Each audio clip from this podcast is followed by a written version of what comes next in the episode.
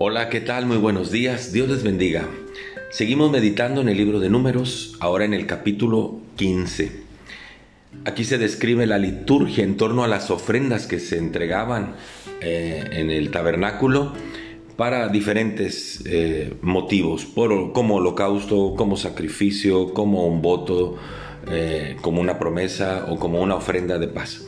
Pero luego se mencionan las ofrendas que se tenían que entregar cuando se cometía pecado y nos arrepentíamos y ofrecíamos a Dios algo en, en holocausto para el perdón de nuestros pecados. Y se mencionan dos clases de forma de pecar. Una de ellas dice el versículo 22, y cuando errareis, porque pecado es errar o fallar al blanco, cuando errareis y no hicieres todos los mandamientos que Dios te mandó, o dice el 24, si el pecado fue hecho por hierro, con ignorancia, porque Dios entiende que muchas veces por desconocimiento se podría cometer pecado.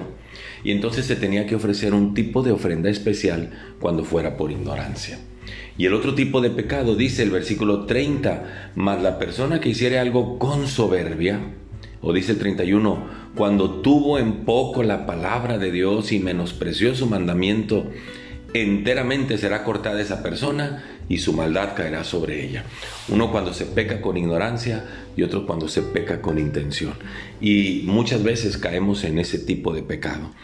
Qué bueno que Dios entendió nuestra naturaleza caída y pecaminosa y que entonces envió a su Hijo a morir por nosotros porque sabíamos, porque sabe Dios que somos pecadores.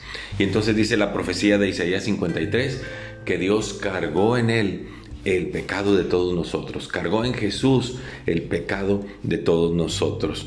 Y entonces entiendo entonces que Cristo ya saldó mi deuda, cuando yo le reconozco como mi Salvador, el Señor me da un nuevo corazón para tratar de vivir sin pecado. Y aunque ahora tal vez pudiera cometer pecado, la Biblia dice que ya no somos más esclavos del pecado. Es decir, el pecado no nos domina, pero no quiere decir que estamos exentos de cometerlo. Pero si pecamos, también dice la palabra de Dios que abogado tenemos para con Él, que es Cristo. Cuando hay un arrepentimiento de nuestro pecado y una confesión de nuestro pecado. Es decir, el arrepentimiento es, me salgo de ese pecado, ya no lo quiero volver a hacer. Y confieso mi pecado, confieso que fallé ante Dios, entonces tenemos el perdón de nuestros pecados. Dios quiere que vivamos apartados para Él. Dios quiere que en lo posible, dependiendo de Él, vivamos sin pecado. Y repito, es posible que caigamos en pecado, pero si pecaremos, ya no como esclavos del pecado, sino por un hierro nuestro, por haber fallado, pues arrepintámonos, confesemos nuestro pecado y el pecado será perdonado.